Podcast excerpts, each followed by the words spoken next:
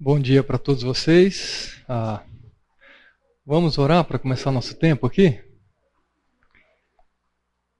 Senhor, queremos colocar diante de Ti esse tempo que o Senhor permite nos encontrarmos aqui.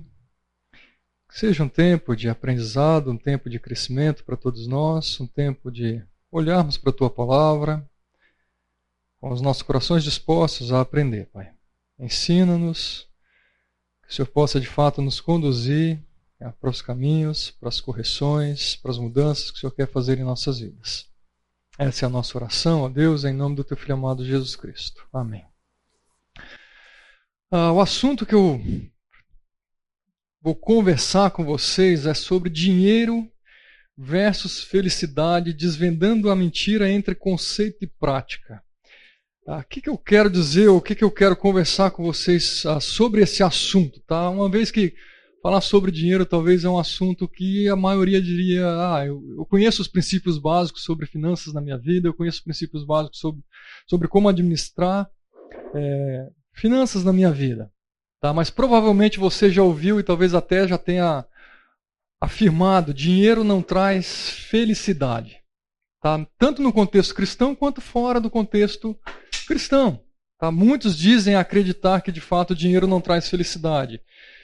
Porém, quando a gente observa o que de fato acontece, ah, é quase impossível não notar que as pessoas de fato estão numa busca quase que frenética por ter, ter, ter, como se realmente o dinheiro trouxesse a felicidade. Né? A sua rotina, o seu dia a dia, as suas escolhas apontam para uma realidade de vida que sinaliza que há uma incoerência entre o que se diz e o que de fato ah, está vivendo. É, e aí a questão que eu quero trazer para nós é: será que essa contradição está presente dentro da igreja também? Será que essa afirmação de que o dinheiro não traz felicidade tem sido uma grande mentira na sua vida e na minha vida? Mentira no sentido de apenas uma afirmação mentirosa para mim mesmo, não que de fato ela seja uma verdade, que dinheiro traz felicidade. Então é pensando nisso que eu quero conversar ah, com vocês nessa manhã e eu trouxe aqui algumas afirmações, algumas ideias ah, que apontam para algo diferente do que essa afirmação diz. Observe, o dinheiro não traz felicidade para quem não sabe o que fazer com ele. Tá, então já é uma defesa em, em prol de o dinheiro traz algum nível de felicidade. Outro, dinheiro não traz felicidade, mas provoca uma sensação tão parecida que é necessário um especialista para verificar a diferença. Eu acho que todos nós já passamos por alguma situação assim. Você ganhou um dinheirinho ou recebeu um dinheirinho a mais, parece que o coração assim muda, né? O semblante muda e você já tem planejado onde gastar e desfrutar daquele momento de prazer e de felicidade. Isso é uma verdade. A dinheiro não traz felicidade? O dinheiro não traz felicidade, mas resolve muitos problemas. Fato também. Outro, dinheiro não traz felicidade, a falta dele também não. Tá? Ah, outro, dinheiro não vai te fazer feliz, mas vai te dar a liberdade de descobrir o que fará. Outra afirmação: o dinheiro não traz felicidade, mas traz comida. Alguns gostam disso aqui, né? E eu nunca fiquei triste enquanto comia.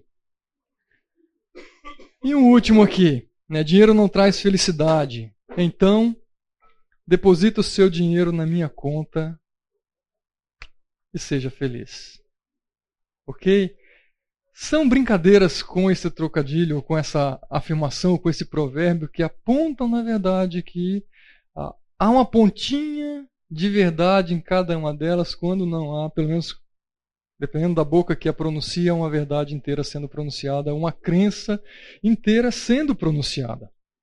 Tá? E quando a gente olha para a nossa relação com, com dinheiro, com finanças, a gente percebe que muitas vezes é marcado pela mesquinharia, pela avareza, pelo descontrole, por dívidas, por ganância, por consumismo, por ostentação. O que de fato ah, nós acreditamos sobre finanças, o que de fato nós estamos vivendo uh, sobre finanças. E deixa eu perguntar aqui, quais são algumas mentiras que falam sobre o dinheiro para você? Ou quais são algumas mentiras que você mesmo já falou sobre finanças e administração de recursos financeiros para você mesmo? Vamos lá, tenta tirar da sua memória algumas ah, defesas em prol de uma felicidade a ser desfrutada com o recurso que você tem. Eu mereço. Opa. Tá aí, eu trabalhei o mês inteiro, duro, acordando cedo, levantando tarde. Dormindo tarde. Obrigado, Raquel. Aí seria dinheiro fácil mesmo, né? eu mereço. Não necessariamente o salário que eu estou recebendo, mas eu mereço desfrutar deste recurso que me foi dado. que mais? Oi? Uma desculpa. Que vai resultar em dívida, provavelmente. Algum outro engano, alguma outra falácia?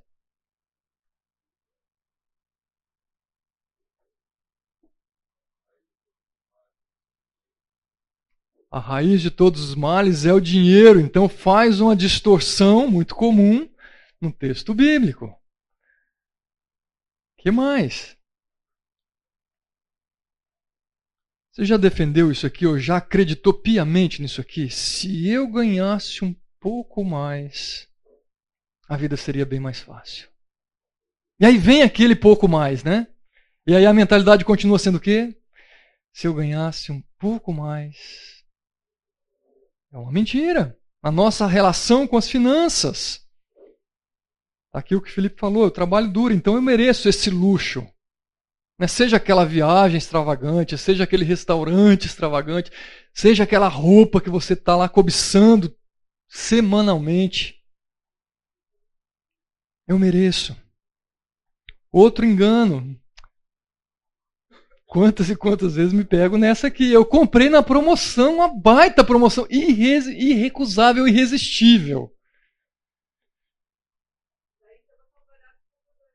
Tava tão barato que eu comprei dois. Cores diferentes. E quando você não compra cor igual, né? Porque quando um acabar eu tenho outro que eu gostei tanto e o preço estava tão bom. É quando na verdade o desconto está ali estragando, já foi embutido o valor que você está pagando. Mais dinheiro significa menos preocupações. E a distorção que vocês também já mencionaram. O dinheiro é a raiz de todos os males. E tantas outras mentiras que nós acreditamos, que nós defendemos, que nós falamos para darmos a nós mesmos ou aliviarmos um pouco a nossa consciência, a nossa culpa, ou nos darmos algum tipo de luxo, algum tipo de prazer a nossa relação com o dinheiro. Nós defendemos, nós cremos, nós pregamos, nós criticamos, falamos, o dinheiro não traz felicidade, mas a maneira como estamos vivendo beira essa contradição.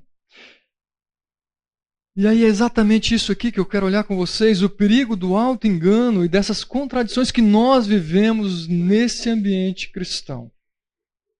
São as concessões que nós fazemos, que nós damos a nós mesmos. E para isso eu quero fazer alguns estudos de caso, olhar para alguns exemplos bíblicos que mostram esse auto-engano e o perigo que há para as nossas próprias vidas.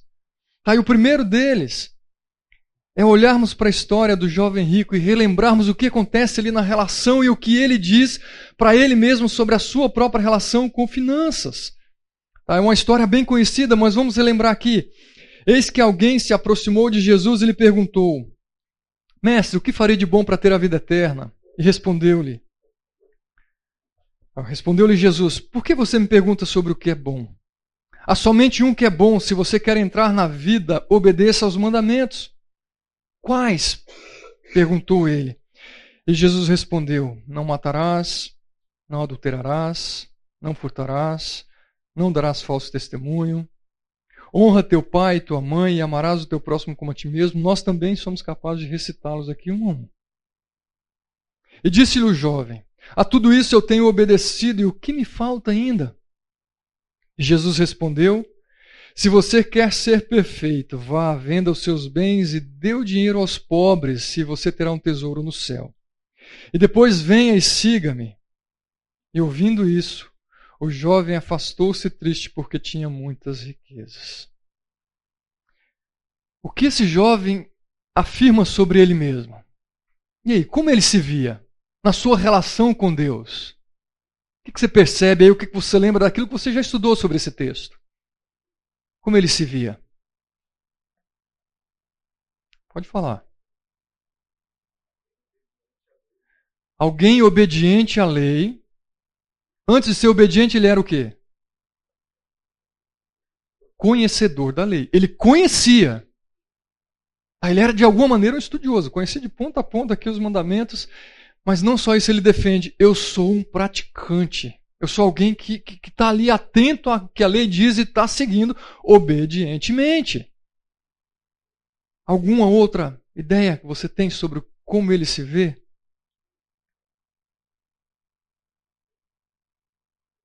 De repente você é um, alguém zeloso pela lei. De repente você é alguém zeloso por obedecer.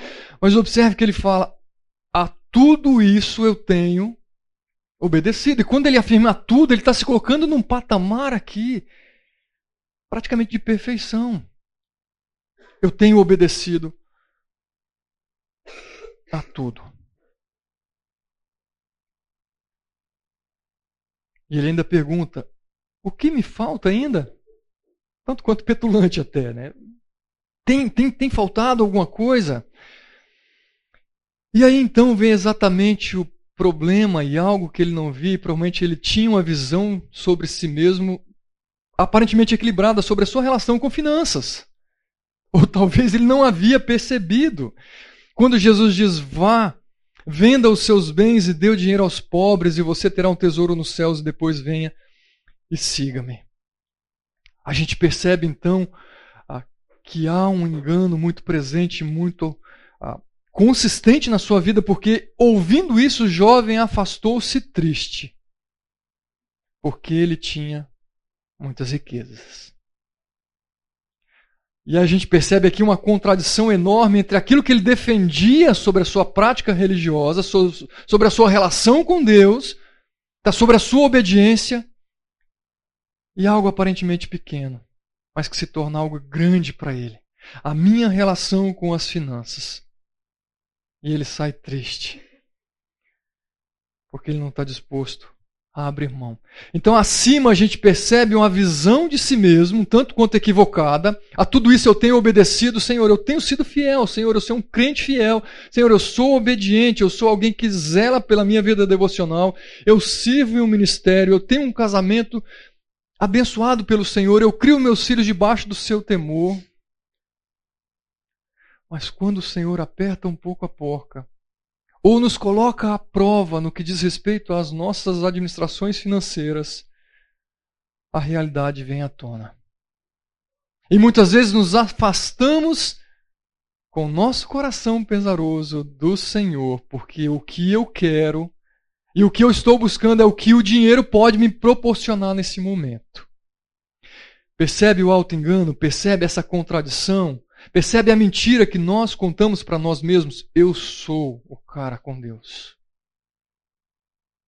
Mas quando se fala sobre essa minha relação com o dinheiro, aqui ninguém mexe. Aqui está um grande problema. E às vezes eu até tenho esse auto-engano com, com relação à minha maneira como eu me relaciono com isso aqui. Eu dou alguma oferta, eu ajudo algumas pessoas, mas isso não é feito da maneira que Deus quer de mim.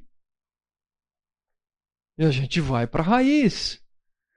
Pois onde estiver o seu tesouro, aí também está o seu coração. Cuidado com o auto-engano, cuidado com aquilo que eu afirmo sobre o que eu creio e aquilo que de fato eu estou escolhendo, aquilo que de fato eu estou praticando na minha vida, nas minhas escolhas diárias. Vamos para o segundo caso. Judas Iscariotes. Caso bem conhecido, mais uma vez, a história é bem conhecida. Talvez o grande episódio é a sua traição e a venda do mestre, mas observe um pouco antes, seis dias antes da Páscoa, Jesus chegou a Betânia, onde vivia Lázaro, a quem ressuscitara dos mortos. E ali prepararam um jantar para Jesus, e Marta servia enquanto Lázaro estava à mesa com ele.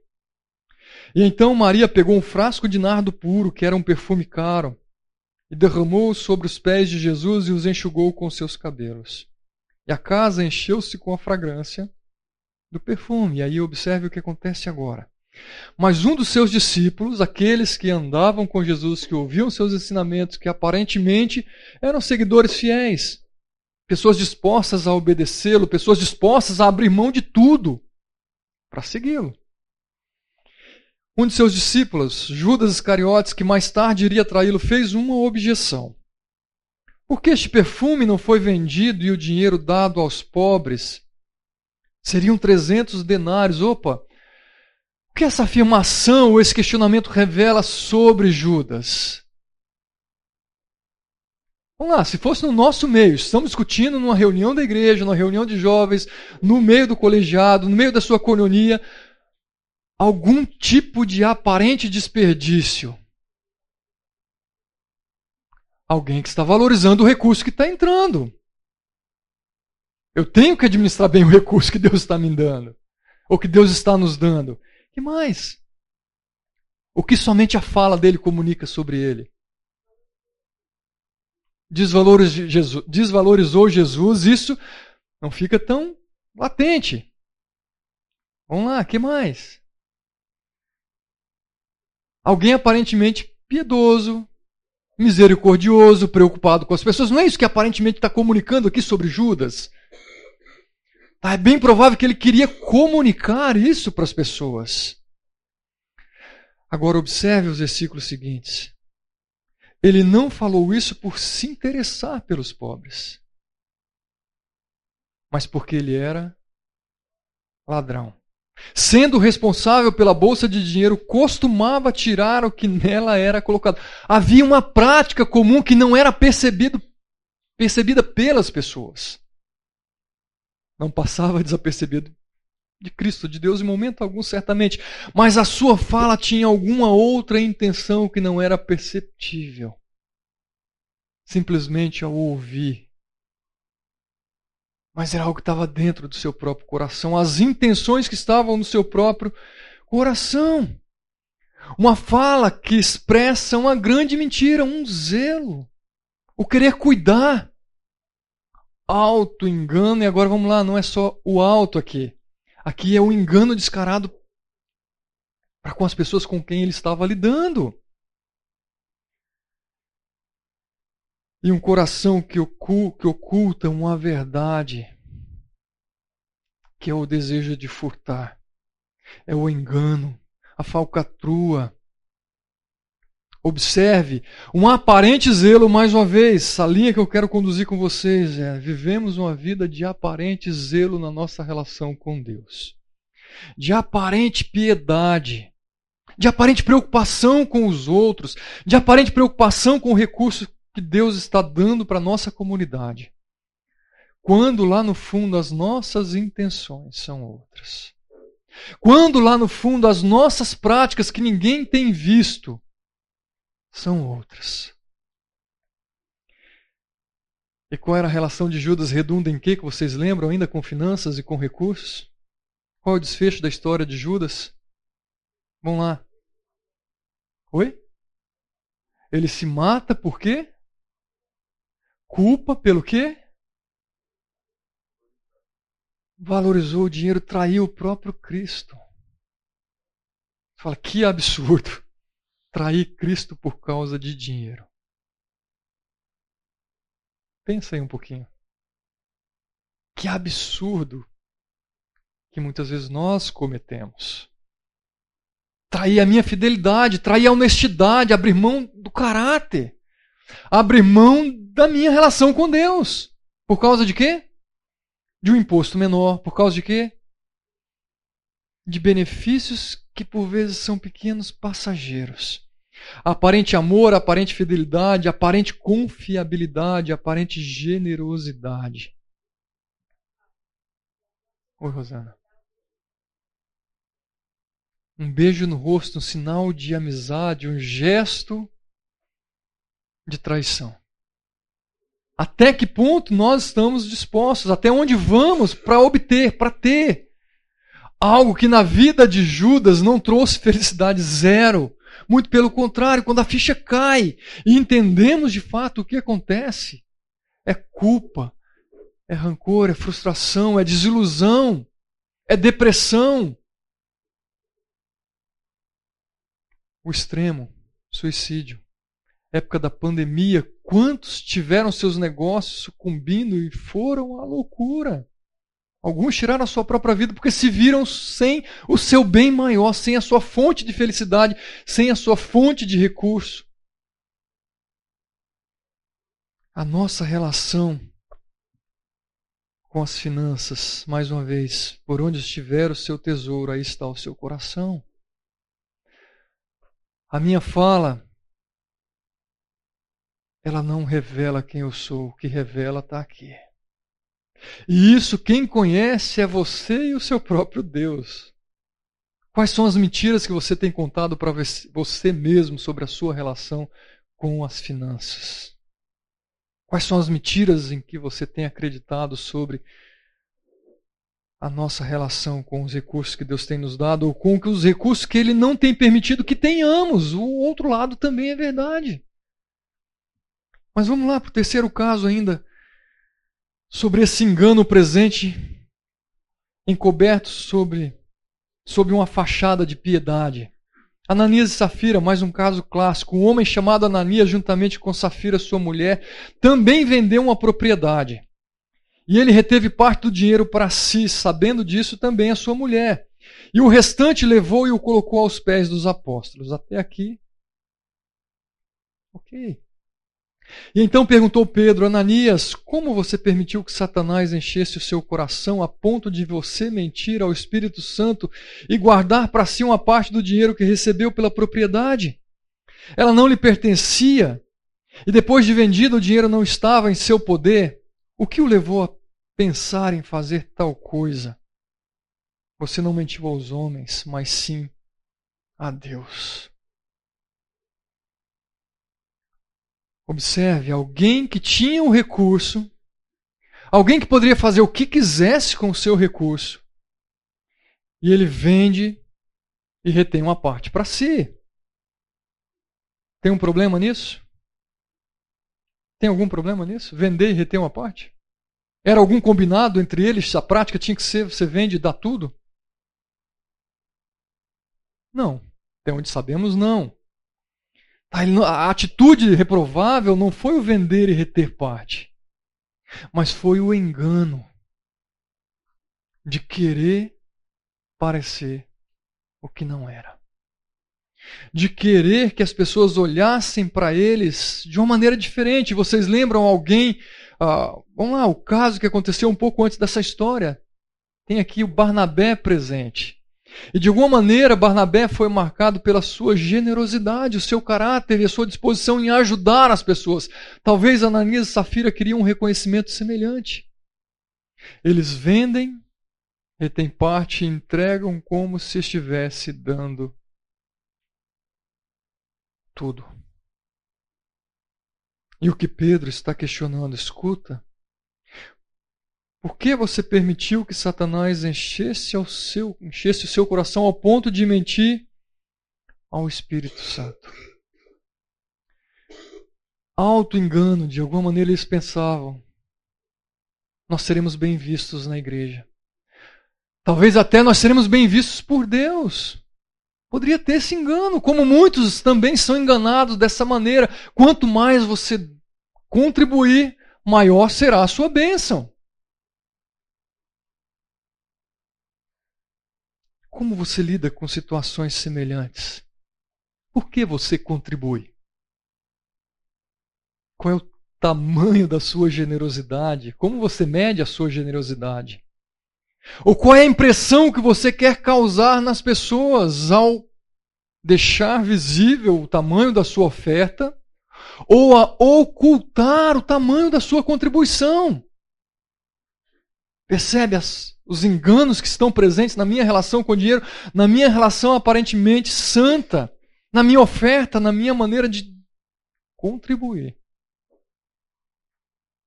Aparente generosidade. Muitas vezes recheado de ganância, de orgulho, de mesquinharia, talvez de cobiça. Mas vamos lá. Quando a incoerência se mostra presente entre o, meu, discurso e a prática no que diz respeito ao dinheiro? Mencionei algumas ideias aqui, agora traz para mim. traz para nós, para a sala, aqui algumas outras incoerências que se mostram presentes nessa relação. Que maneira essa marca que o auto-engano está presente, ou eu digo algo, mas a minha prática está revelando algo diferente na minha relação com as finanças? E essa mentira fica latente aqui. Você consegue identificar outras? Mencionamos algumas aqui no início, mas vamos lá.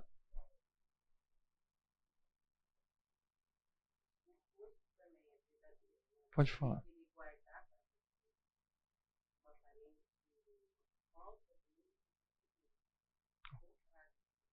Ok.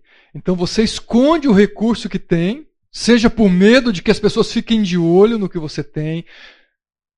Você está guardando, guardando, guardando, mas a maneira como você se veste, que você consome, você está querendo mostrar uma falsa ideia de quem é você e do que você tem, ok? que mais?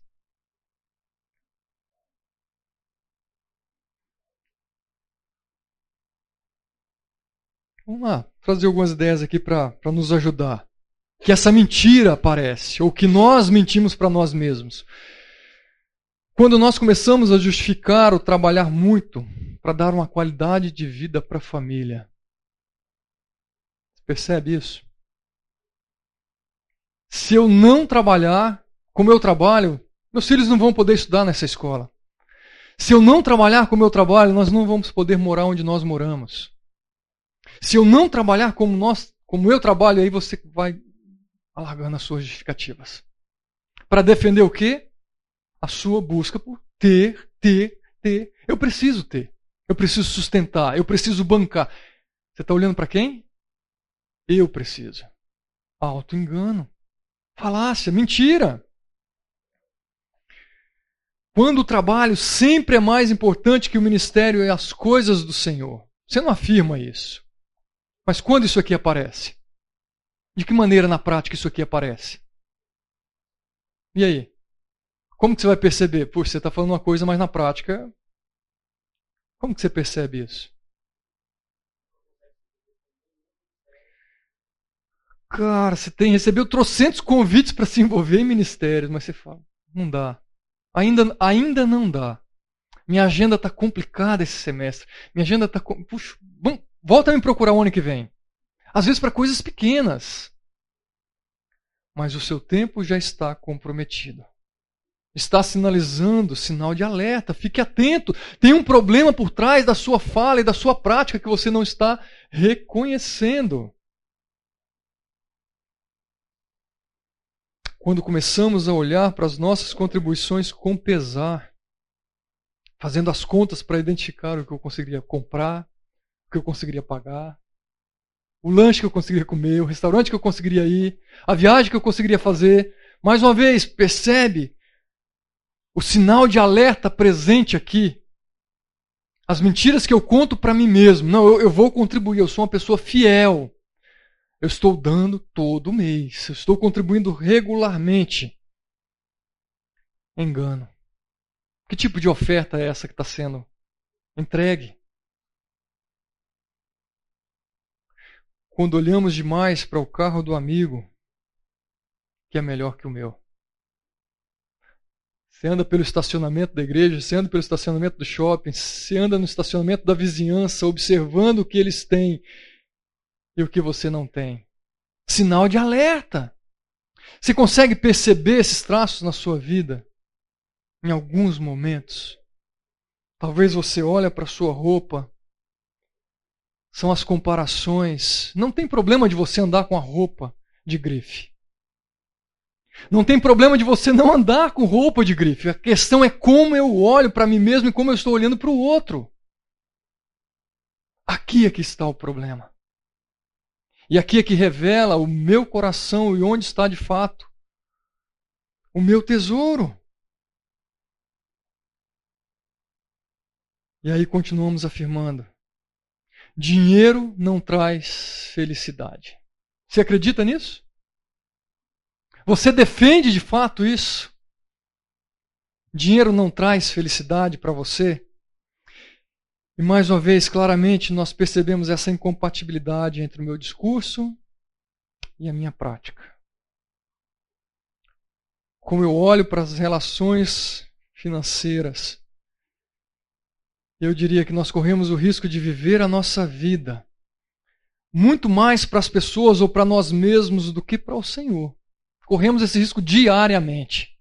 E nós somos confrontados com isso diariamente. Nós vivemos como se fôssemos. E essa aparência está o tempo todo diante de nós. Porque eu quero mostrar algo para as pessoas, para que elas pensem sobre mim algo que realmente eu não sou. E vale a pena lembrarmos de Mateus 23, versículo 23 a 26. Ai de vocês, mestres da lei, fariseus hipócritas! Vocês dão o dízimo da hortelã, do endro, do cominho, mas vocês têm negligenciado os preceitos mais importantes da lei: a justiça, a misericórdia, a fidelidade. Vocês devem praticar essas coisas sem omitir aquelas. Guias cegos, vocês coam um mosquito e engolem um camelo. Ai de vocês, mestres da lei, fariseus hipócritas, vocês limpam o exterior e observe a crítica ou a confrontação contra esses fariseus. É que eles estavam preocupados somente com a aparência, com aquilo que os outros estavam vendo sobre ele. Mas por dentro, eles estão cheios de ganância e de cobiça. Fariseu cego, Limpe primeiro o interior do corpo e do prato, do copo, do copo e do prato, para que o exterior também fique limpo. Vamos lá, quando você olha para a sua vida, para esse interior, para o seu coração, o que está limpo? Ou há essa limpeza que o Senhor espera de mim, de você? Na maneira como você olha o dinheiro, na maneira como você olha os recursos, na maneira como você olha os bens, na maneira como você se relaciona com isso. Ou essa ganância, essa cobiça, ela está aflorando, está latente, está tentando te sugar o tempo todo. Olhe para você mesmo. E eu ainda quero destacar aqui, nesse primeiro período, algumas verdades que esse sistema não fala sobre a riqueza. E que eu não sei quantas vezes você já parou para pensar nelas. Observe, primeiro, risco. Quem corre atrás de ficar rico está sujeito a várias tentações. Já parou para pensar nisso? Você quer se sujeitar a isso e você vai falar: não, não quero me sujeitar a isso. Agora a pergunta é: você tem se sujeitado a isso? Observe, Timóteo, ele diz: os que querem ficar ricos caem em tentações, em armadilhas e em muitos desejos descontrolados e nocivos que levam os homens a mergulharem na ruína e na destruição. Pois o amor ao dinheiro é a raiz de todos os males. Algumas pessoas, por cobiçarem o dinheiro, desviaram-se da fé e se atormentaram a si mesmas com muitos sofrimentos. Você consegue identificar isso aqui acontecendo? Você já conheceu pessoas que vivenciaram isso aqui? Que foram tragadas por essa cobiça do trabalhar, do comprar, do ter. E as suas vidas simplesmente foram se distanciando cada vez mais da sua relação com Deus. E as pequenas concessões foram se tornando avalanches na sua vida. Ao ponto de seu caráter sucumbir, da sua honestidade ser totalmente esvaziada os riscos que nem sempre as pessoas falam. Os riscos que nem sempre estão tão evidentes para mim e para você. Quem corre atrás de ficar rico está sujeito a várias tentações. A tentação de você se orgulhar daquilo que você tem, das suas conquistas. A tentação de você ser mesquinho, como se aquilo de fato fosse lhe fazer falta. O segundo risco, aquilo que muito tem, corre o risco de esquecer-se de Deus. Não me des nem a pobreza, nem a riqueza. Dá-me apenas o alimento necessário. Se não, tendo demais, eu te negaria e te deixaria, e diria: Quem é o Senhor?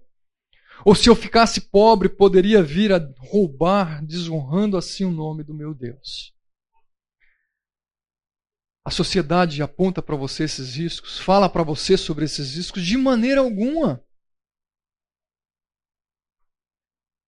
Quando o dinheiro toma lugar no nosso coração, facilmente nos esquecemos do nosso Deus. O nosso tempo é sugado. As nossas prioridades são invertidas.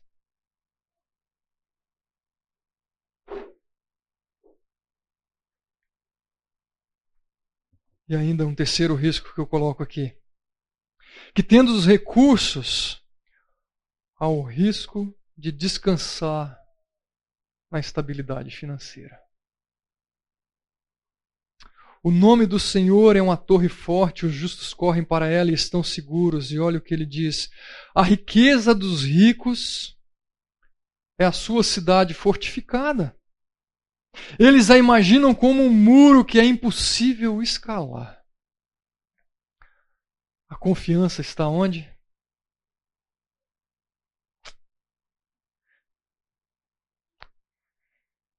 Vamos lá. Pensar em questões práticas. Eu não sei onde você mora. Hoje eu moro num condomínio. E é fácil nós olharmos para ali e falarmos: Estou seguro. Finalmente estou seguro. Consegui a casa no lugar que eu queria. Talvez você olhe para a sua conta bancária. Mês a mês você foi economizando, né? Cheguei. Agora eu estou seguro. Agora eu tenho aquela reserva que me garante algo. Gente, engano. Engano. Estamos enganando a nós, enganando a nós mesmos. A riqueza dos ricos é a sua cidade fortificada. Ele não está falando simplesmente de uma casa, é a sua cidade fortificada, com muros altos erguidos, com as suas defesas todas ali bem estabelecidas, bem abastecida. Engano. Observe o que diz o versículo 10. O nome do Senhor é o quê? Uma torre forte. Ele não fala os ricos correm para ela e estão seguros. Ele diz os justos. Algumas vezes estamos vivendo a nossa vida cristã correndo para sermos ricos e não admitimos isso. E estamos vivendo uma vida pobre de justiça, de piedade, de relação com Deus. Estamos confiando que essa estabilidade está nos garantindo algo. E estamos edificando a nossa cidade sobre as finanças. Engano. Nós não mantemos nada. Nós não garantimos nada. São verdades que esse sistema não fala para mim e não fala para você. Há outras verdades que você consegue lembrar que esse sistema não fala para você e que de repente as escrituras já apontaram claramente para você. Eu mencionei três aqui. Certamente as escrituras nos apontam mais. Há alguma outra que você se lembra?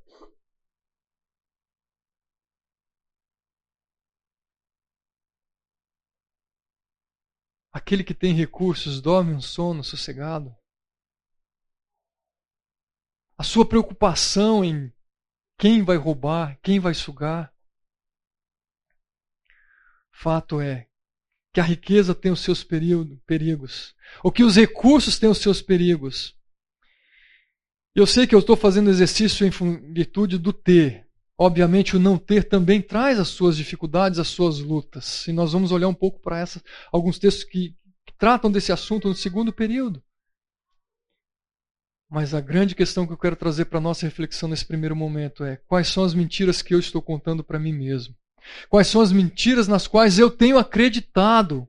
Ou eu tenho me deixado ser seduzido para viver a minha vida como eu bem quero. E há uma incompatibilidade entre o que eu falo e o que eu vivo. o meu coração está caminhando na direção oposta daquilo que eu estou falando que eu creio. Vamos para o nosso intervalo, depois a gente volta continuando aqui. Então, lembrando de outras mentiras aqui que por vezes a gente acredita, tá? Deu dízimo que você vai ser tremendamente abençoado, como que se a bênção que vem de Deus por ser fiel no dízimo fosse recurso financeiro. Né? Então, há, outras mentiras que por vezes são contadas para nós. Seja fiel ao Senhor e você jamais passará por algum tipo de necessidade. Mentira. Aí, entre outras ah, falsidades, enganos aí que a gente muitas vezes se depara. Nesse segundo período agora, eu quero olhar. É, nós olhamos aspectos negativos. Agora eu quero olhar coisas que nós de fato podemos aprender e exemplos ah, de uma relação positiva com seus recursos, ah, com pessoas que também com as quais nós podemos aprender e o que nós podemos aprender com esses exemplos. Tá? E no final eu quero trazer alguns princípios para nós uh, bíblicos sobre a nossa relação com esses recursos, ou com as finanças, ou com o dinheiro. Tá? Então, primeiro que eu quero olhar com você agora nesse segundo período é o caso da viúva de Sarepta. Observe. Udo, obrigado. Uh, observe essa passagem Vá imediatamente ah, para a cidade de Sarepta de Sidom e fique por lá. Ordenei a viúva, a uma viúva daquele lugar, que lhe forneça comida. Uma ordem dada ah, ao profeta Elias. Tá? E ele foi, e quando chegou à porta da cidade, encontrou uma viúva que estava colhendo gravetos. Ele a chamou e perguntou: Pode me trazer um pouco d'água numa jarra para eu beber? E enquanto ela ia indo buscar água, ele gritou: Por favor, traga também um pedaço de pão. Eu juro pelo nome do Senhor, o teu Deus, ela respondeu: Não tenho nenhum pedaço de pão, só um punhado de farinha num jarro e um pouco de azeite numa botija. Eu estou colhendo uns dois gravetos para levar para casa e preparar uma refeição para mim e para o meu filho, para que a comamos e depois morramos. Qual é a realidade que você percebe aqui que essa mulher estava vivendo? Pobreza extrema. Vamos colocar aqui, vamos qualificar. Pobreza extrema. Ao ponto de não ter o que comer. Ela está falando claramente: eu estou colhendo os dois gravetos para levar para casa e preparar uma refeição para mim e para o meu filho, para que comamos e depois morramos. Eu imagino que para afirmar isso aqui, ela não estava com fome naquele momento somente. Era uma situação de pobreza que ela estava vivendo e de limitação de recursos há algum tempo, ao ponto de dizer: essa será a nossa última refeição. Ela deixa claro isso para Elias. E ela está falando: não é um engano, não estou mentindo para você. Ela diz: eu juro pelo nome do Senhor, o teu Deus. E Elias, porém, lhe disse: Não tenha medo, vá para casa e faça o que eu disse. Mas primeiro faça um pequeno bolo com o que você tem e traga para mim. E depois faça algo para você e para o seu filho. Pois assim diz o Senhor, o Deus de Israel: a farinha na vasilha não se acabará e o azeite na botija não se secará até o dia em que o Senhor fizer chover sobre a terra. Ela foi e fez conforme Elias lhe dissera. E aconteceu que a comida durou todos os dias para Elias e para a mulher e a sua família. Vamos lá, suas percepções sobre esse texto e sobre a relação com os recursos, com o ter ou com o não ter. Nesse caso, claramente com o não ter. Confiou, confiou em quem? Lembra lá? Minha fortaleza é o meu recurso, o meu bem, as minhas riquezas. A confiança em quem? Em Deus. Mas como assim ela confiava em Deus?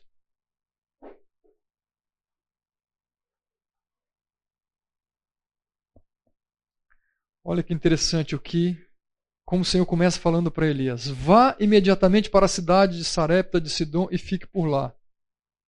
Ordenei a uma viúva daquele lugar que lhe forneça comida. O Senhor tranquiliza também Elias, dizendo: Olha, Já foi ordenado. Mas vá, faça. Fale para ela. Mas, de certa maneira, ela confia no que Elias diz sobre o seu Deus. Pode falar, Marcelo. Me parece que sim, o texto dá indícios para isso. Tá? Ah, não foi somente pelo que o próprio Elias falou. Se, ela, se ele ordenou para ela, tinha uma comunicação ali. Sim. O texto não deixa claro como isso se deu. Tá? Ah, ao mesmo tempo, ela também foi surpreendida com o que Elias pede. Porque ela está receosa, ela está temerosa. O texto não evidencia isso. Existe uma realidade que ela está vivendo. Ela não está fazendo vista grossa para aquilo que ela está vivenciando. Ela não está mentindo para ele. Diz, não, vamos lá, eu tenho os recursos, eu vou fazer. Ela está sendo clara para ele. Eu não tenho recurso. Eu não tenho. Mas ainda assim, ela confia no que Elias diz para ela sobre Deus sobre o suprir de Deus. Que mais você consegue pegar nesse texto aqui, ou nessa, nesse exemplo dessa relação da mulher com os recursos que ela tinha? Eu acho que foi um exercício também do Elias, porque ele está fora do perímetro, vamos dizer, de Israel, para lá, para Sidom e ser sustentado por uma viúva que não sabe onde cai morta, uhum. em termos de um homem para isso, um profeta, profeta do Senhor, ir lá e pedir, ó, pedir um prato de comida. É, que, sabendo que Elias, como diz o texto, era alguém semelhante a nós, humano, Sim. deve ter sido fácil para ele essa situação de, de dizer, um tempo de seca, ser sustentada por alguém que não tinha. Era um exercício também para ele de confiança. Que difícil. Com certeza, ou seja, é o exercício de eu confiar que eu vou dar o que eu tenho e não vai me faltar. É o exercício que eu posso confiar aí que as minhas necessidades serão supridas. A gente lida com isso. Agora, é, uma ressalva, não é ressalva que não, mas acho que é importante a gente atentar, é que não são atitudes inconsequentes. Há pessoas que tomam atitudes inconsequentes pensando numa situação como essa. Não, eu vou para qualquer canto porque Deus vai me suprir. Deus supre. Avalie. Pondere. Confie sempre no Senhor. Sempre. Tá, mas não seja inconsequente que mais que você consegue perceber? Ou que você consegue tirar de lição para a sua vida e para a nossa vida aqui? Oi, Maria. Para viúva, tipo, umas três cestas básicas e tipo, ó, agora está suprido. Mas foi o dia a dia, né? Tipo, não okay. acabou, mas sempre tinha só um pouquinho. Como isso aconteceu aqui?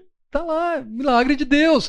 Mas fala, e aconteceu que a comida durou todos os dias para Elias e para a mulher e a sua família. Não foi só Elias que foi suprido, mas a sua família foi suprida. Deus honrou o que ele disse. Sempre ele honra. Alguém levantou a mão aqui. Fala, Reinaldo. Ela creu e obedeceu. Opa. Creu e obedeceu.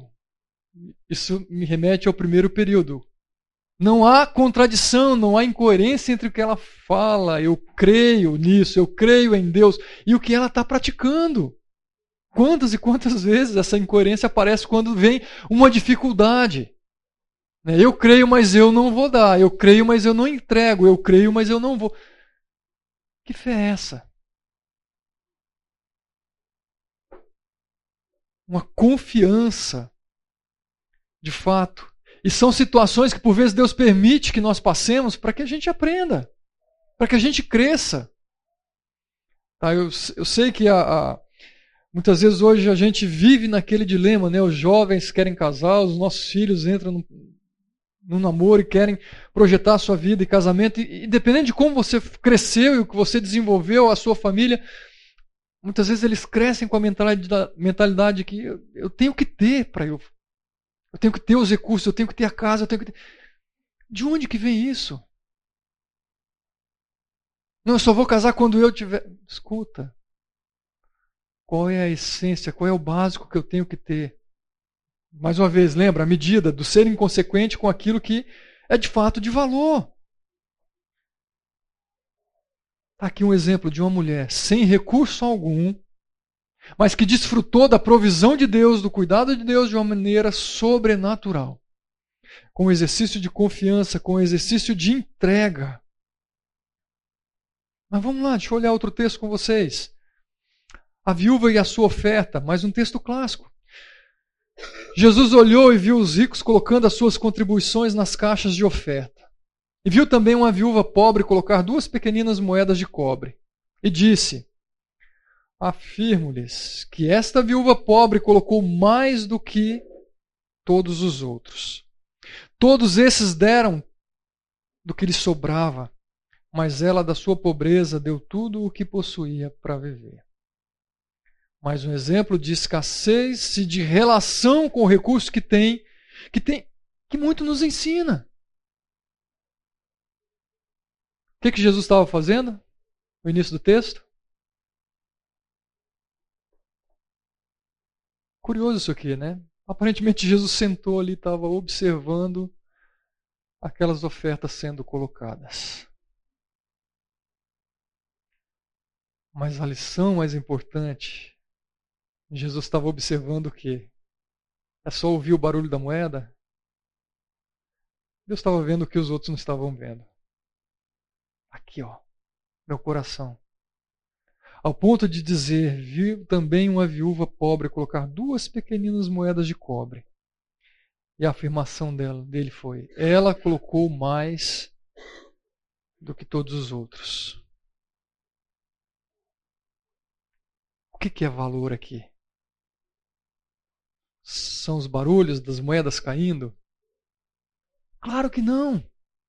É claro que não. Está mais uma vez, essa relação que Jesus está olhando aqui é a minha relação no meu coração. Todos esses deram do que lhe sobrava.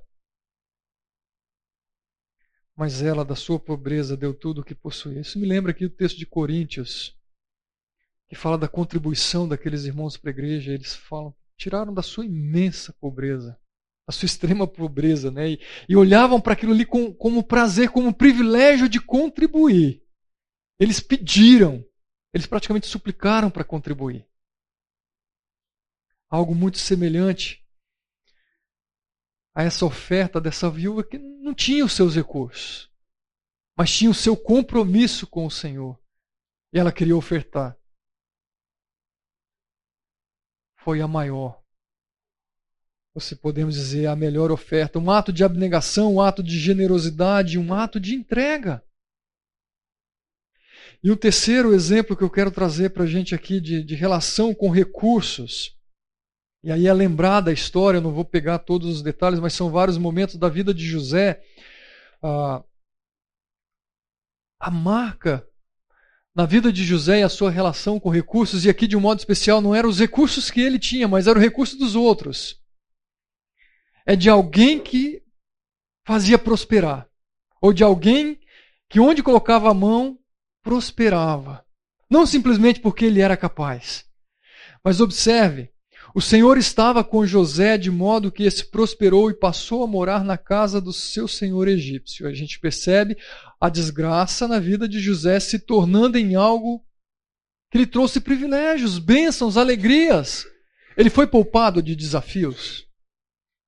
Não.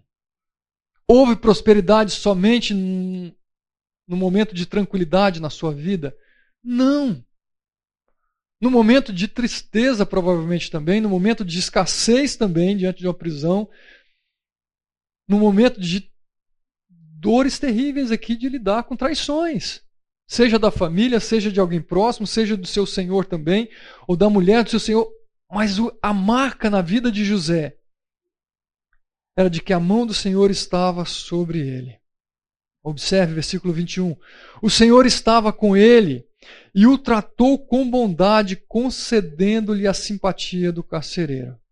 E um pouco mais abaixo, o carcereiro não se preocupava com nada do que estava a cargo de José, Porque o Senhor estava com José e lhe concedia bom êxito em tudo que ele realizava. Esse bom êxito, mais uma vez, não era fruto simplesmente de um bom curso que José havia feito, de um bom, de uma boa oferta de trabalho que ele havia dito sim, mas estava relacionado diretamente com a sua relação com Deus. Isso fica claro para vocês? Era a maneira como ele tratava e se relacionava com Deus no seu dia a dia que resultava numa prosperidade. Nesse caso aqui era uma prosperidade financeira para ele, para o reino, no caso, para toda uma nação. Bênção de Deus sobre esse povo. Isso a gente vê na vida de José do início ao fim, ao ponto de chegar lá no versículo 41 de Gênesis 41, e diz: E o Faraó prosseguiu: Entrego a você agora o comando de toda a terra do Egito. Alguém que, vendido como escravo, se torna agora o homem mais poderoso do Egito, um dos homens mais poderosos do Egito, porque a mão do Senhor estava sobre ele. Relação com Deus. A prosperidade e a felicidade de José não foram resultado de uma busca por sucesso financeiro. Ele não foi iludido pelos enganos que aqueles recursos, que aquela posição, que aquele status poderiam trazer para ele. Mas ele mantinha sim um compromisso incondicional com Deus. Estando na, vamos lá, estando no fundo do poço, estando numa prisão, ou estando numa posição do alto escalão do reino. Compromisso incondicional. E eu entro na reta final do nosso tempo, que é trazendo aqui alguns princípios importantes para quem de fato quer viver uma vida coerente entre discurso e prática no que diz respeito ao dinheiro. O primeiro princípio, já passamos nesse versículo, mas é o princípio do coração. Bater um pouco mais nessa tecla. Não acumule para vocês tesouros na terra, onde a traça e a ferrugem destroem, e onde os ladrões arrombam e furtam. Mas acumulem para vocês tesouros nos céus, onde a traça e a ferrugem não destrói, onde os ladrões não arrombam nem furtam. Pois onde estiver o seu tesouro, aí também estará o seu coração. Conhecemos esse versículo de ponta a ponta, de trás para frente, de frente para trás. Como isso funciona na prática? E aí? Como funciona na prática não acumular tesouro na terra, mas acumular tesouros nos céus? Fala para mim, como isso funciona na prática? A gente quer chegar na prática, não é isso? A teoria, ela é verdade. E a prática também tem que ser verdade. Vamos lá. Como isso aqui acontece no meu dia a dia? Ah, não sei se está certo, mas assim, a Bíblia fala do acumular para acumular, né? Igual você estava falando do minha segurança aqui na linha, no banco, etc. Lá, lá, e ou botou o tesouro em alguma ação, etc., e acabar perdendo. Seria, tipo, talvez investir, ou assim, umas pessoas sabe, que, eu, que eu poderia, assim, sabe, pode ser é, sua família, ou missões, pegar isso que está acumulado okay. e aplicar em coisas que vão dar fruto, né, para o reino. Um bom exemplo de aplicação de recurso financeiro. Né? Usar o recurso que Deus está me dando para o reino. O que mais? Investir no reino é ter uma vida obediente ao Senhor. O resultado é que produz.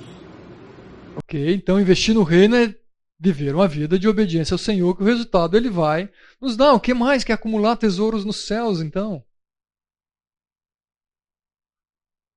Estudar a palavra, obedecer.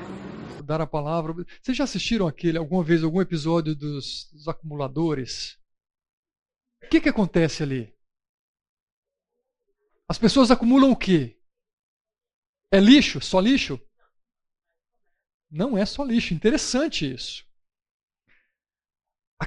O grande problema do acumular é que por vezes as pessoas perdem a noção daquilo que é valor e do que de fato é aquilo. Acumulam livros, acumulam carros, acumulam dinheiro, acumulam roupas, acumulam sapatos, acumulam comida. Gente, é cada absurdo. Se você nunca assistiu, vale a pena talvez você ver um episódio. A pessoa perde a noção do que é a vida. A pessoa perde noção de para que serve aquilo. ela atribui outro valor àquilo. Quando eu olho para essa ideia de não acumular tesouro na terra, significa que eu não posso olhar para as finanças e para os recursos e perder a noção de que valor de fato tem esse, esse dinheiro. Eu tenho que atribuir a ele de fato o valor que ele tem. É nenhum para a minha vida com Deus. Ele tem valor para as pessoas, ele tem um valor para eu comprar algo, ele tem um valor para eu me alimentar, ele tem mas eu não posso atribuir a ele o valor que ele não tem, que é sustentar a minha vida, que é sustentar a minha família, que é me fazer feliz. As pessoas atribuem. E aí, quando eu atribuo esse valor, eu começo a acumular. Nesse caso aqui, o aspecto negativo. Mas a ideia do acumular também é usada para acumular tesouros nos céus.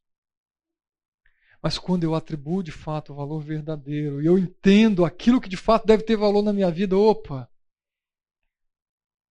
esse acumular é bênção.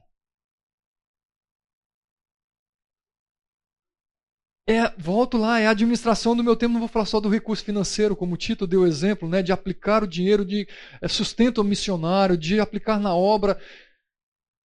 É o uso do meu tempo. É a proclamação do evangelho. É acumular tesouros. É aquilo que é importante para mim. Aí eu volto lá nas ilustrações e nas aplicações, né? Eu estou gastando meu tempo onde? É manhã, tarde, noite, trabalhando, trabalhando, trabalhando. E o que, que é para o reino?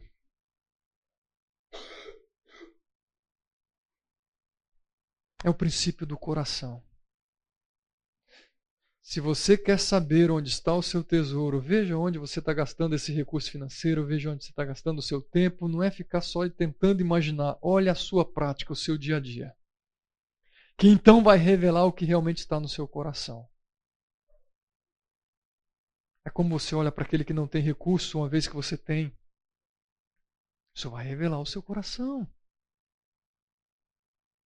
Primeiro princípio é o princípio do coração seu tesouro vai nessa direção.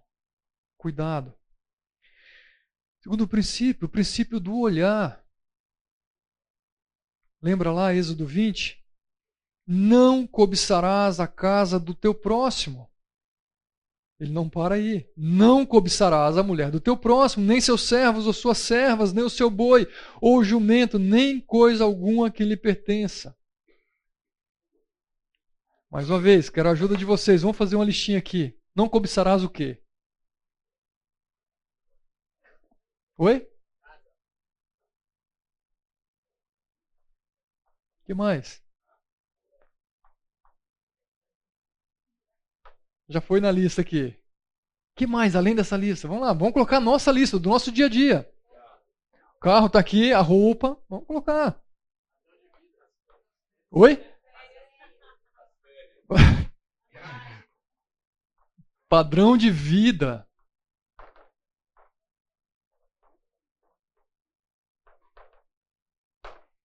Gente, isso aqui, vamos lá, a gente se pega. Né? Instagram é uma praga, Facebook é uma praga. É, tanto para você se exibir, quanto para gerar nos outros essa inveja, que não vamos falar que é inveja santa, não. Você está lá olhando as pessoas desfrutando daquele sol, aquela bebida, aquele hotel maravilhoso. Você fala, meu Deus do céu, o que, eu estou fazendo aqui? Não, às vezes não, mas aí é o, é o alto engano engano para os outros. Vamos lá. que mais? Vai na minha lista aqui. Não cobiçarás o trabalho do outro. Não cobiçarás o celular do outro. Vamos colocar coisas pequenas também. Não cobiçarás a poupança do outro. Vamos colocar aqui, né? Vamos ser literais aqui que o pessoal já. Não cobiçarás. O cobiçar está o quê? Gente, é o que eu estou olhando. É o que eu estou vendo. O sucesso do outro.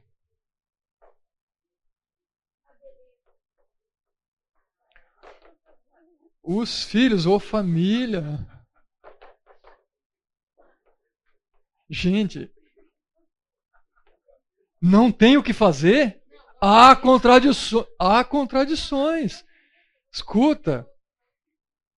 O Botox resolve um monte de coisa. Tudo bem que alguns não ficam nada bonitos, mas, mas escuta.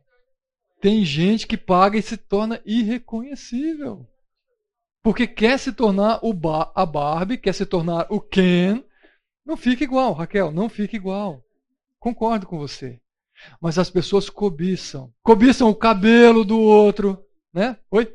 Mas o cobiçar, por exemplo, quando eu, quando eu olho para alguém e eu me espelho, eu não estou cobiçando. Não, diferente. Porque geralmente cobiçar você quer que o outro tenha menos para ele. Então vamos definir o que é o cobiçar.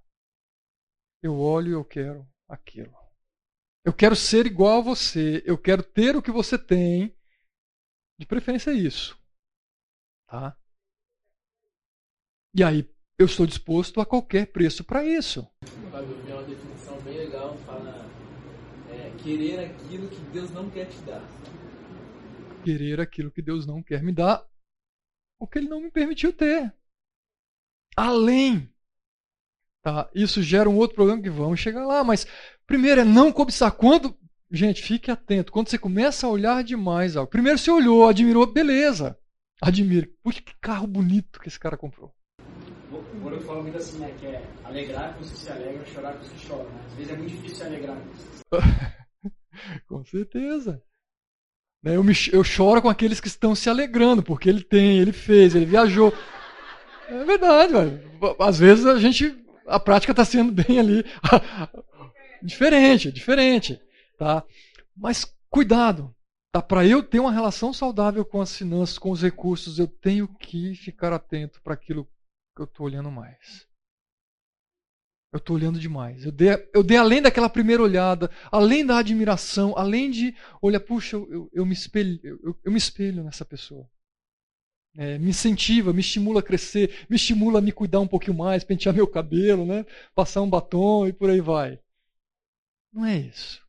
Mas o princípio é não cobiçarás a casa, a mulher, os servos, o boi, o jumento, qualquer coisa que lhe pertence, porque o Senhor deu para ele, não foi para você. Não foi para você que o Senhor deu. Mas vamos lá, próximo princípio. Desafio enorme para nós. É o princípio do contentamento. Hum, isso aqui não depende do quanto eu tenho, tá? Não depende do quanto eu tenho. Olha o que Paulo diz: Eu alegro-me grandemente no Senhor, porque finalmente vocês renovaram o seu interesse por mim, e de fato vocês já se interessavam, mas não tinham oportunidade para demonstrá-lo. Não estou dizendo isso porque esteja necessitado, pois eu aprendi. Você não nasce sabendo. Eu aprendi a adaptar-me a toda e qualquer circunstância. E Paulo diz: Eu sei o que é passar necessidade, sei o que é ter fartura. Eu aprendi o segredo de viver contente em toda e qualquer situação. Seja bem alimentado, seja com fome, tendo muito ou passando necessidade. Tudo posso naquele que me fortalece. Gente, isso aqui é desafiador ser verdade na nossa prática, no nosso dia a dia. E eu acho que eu posso fazer uma aplicação mais específica para nossa igreja, o nosso contexto. Nós vivemos numa igreja hoje ela é bem heterogênea no que diz respeito a status social ou recursos financeiros. Nós temos pessoas que têm recursos para viver uma vida considerada top por muitos. Férias onde quer, tem o que quer, quando quer, na mão. E nós temos pessoas hoje que batalham para ter o seu mínimo para ter o seu carro, para ter o combustível, para sair com o carro que tem. Nós temos pessoas assim. Agora, o desafio é nós, nesse ambiente tão heterogêneo, vivermos uma vida de contentamento. Eu tendo pouco, eu estando nesse grupo aqui, eu realmente olhar para aquele que está aqui e falar: Deus, obrigado pelo que o Senhor me dá. Quem falou aqui? Gratidão. Elemento importante. Mas se eu não tiver o contentamento, eu não vou ser grato. Então vamos lá, o contentamento. Mas eu também tenho que aprender a viver contente com o recurso que Deus tem me dado aqui, sem olhar para aquele que não tem, com algum desprezo, ou de alguma maneira não me relacionando com ele como se eu fosse superior. Mas eu posso falar, Senhor, eu sei que eu não mereço, o Senhor tem me dado. Como eu posso administrar bem isso aqui? Senhor, hoje eu não tenho como comprar aquilo que eu quero. Ou como dar para os meus filhos aquilo que eu quero, mas eu quero me alegrar com o que o Senhor tem me dado. Como nós vamos viver bem nessa, nesse ambiente tão heterogêneo? Sem olhar com desprezo, sem olhar com inveja, tratando bem a todos. É a dinâmica do corpo, é a dinâmica da igreja. E eu diria, o contentamento nos permite fazer isso. Aí, Tito, eu vou olhar e me alegrar com aqueles que estão sendo bem-sucedidos. Puxa, que ideia brilhante ele teve. Né? Às vezes a gente assiste em casa o Shark Tank. Né? E a gente brinca, como que eu não tenho uma ideia como essa? Nos alegrarmos com aqueles que estão sendo bem-sucedidos chorarmos também com aqueles que têm padecido e ajudarmos. Enfim, contentamento. Eu aprendi o segredo de viver contente em toda e qualquer situação, porque eu não fico olhando somente para a minha situação, mas eu olho para Deus. Porque Paulo entendeu que quem o permitiu passar por situações de dificuldade foi Deus. Quem o, quem o tirou da situação de dificuldade foi Deus. Quem deu o recurso a mais, quem levantou aquela igreja para ajudar foi Deus. E quando a gente aprende a viver com contentamento, a confiança, a gratidão, ela vem. Daí quando a gente perde o emprego, a gente não se desestabiliza e fala: acabou. Escuta, o trabalho era o meio. Aquele que supre é o mesmo. Quando vem uma enfermidade e assola e tira a minha saúde, eu continuo olhando para ele. Aquele que deu saúde é ele, é o mesmo. O Edu veio me lembrar aqui da história de Jó. Está tá ali o exemplo claro. Deus deu, Deus tirou. Em tudo, o Senhor seja louvado. Contentamento. Escuta, não houve tristeza, não houve sofrimento na vida de Jó? É claro que houve. E provavelmente ele também aprendeu e reaprendeu algumas coisas na vida dele, na sua visão sobre quem é Deus e como Deus age. Paulo está falando aqui, eu aprendi. Nós aprendemos quando nós nos dispomos, às vezes nós não estamos dispostos a aprender. Fábio, acho que o grande desafio é a gente não ficar no porquê, né? Por que isso? Alguns porquês vão ter respostas, outros não. Não posso ficar preso no porquê. Por quê? Por quê? Por quê? E algumas vezes nós temos que perguntar: para quê? É possível. Princípio do amor, pois o amor ao dinheiro é a raiz de todos os males. Já falamos sobre esse texto aqui. Algumas pessoas, por cobiçarem o dinheiro, se desviaram da fé e se e atormentaram a si mesmas com muitos sofrimentos. Eu estou apegado àquilo, eu amo, eu cuido, eu quero, eu corro atrás, eu valorizo. Cuidado princípio da confiança. Eu volto lá, né, que eu falei da piedade, desculpa, do contentamento. Nós somos lembrados, portanto eu lhes digo, não se preocupem com as suas próprias vidas quanto ao que comer ou beber, nem com seus próprios corpos quanto ao que vestir. Não é a vida mais importante do que a comida e o corpo mais importante do que a roupa. Quando nós alinhamos isso aqui, gente, aquelas mentiras, os, os auto-enganos, eles também vão sendo corrigidos. A minha confiança está sendo colocada na pessoa certa. É isso que me alimenta, é isso que me sustenta, é isso que me veste, é isso que me cobre. Não sou eu, não é a minha própria força, não são os meus próprios recursos. E um penúltimo princípio é o princípio da piedade. E esse como é ignorado. Olha o que Paulo diz: de fato, a piedade com contentamento é grande fonte de lucro. O que é a piedade para você? É o cara que anda contrito, né, com a roupinha simples, piedoso, aquele olhar né, de santidade que a gente veste assim, né? É isso que é piedade? O que é piedade?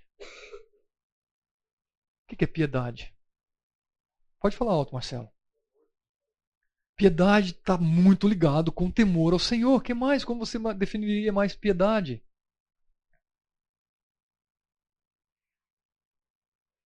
E aí?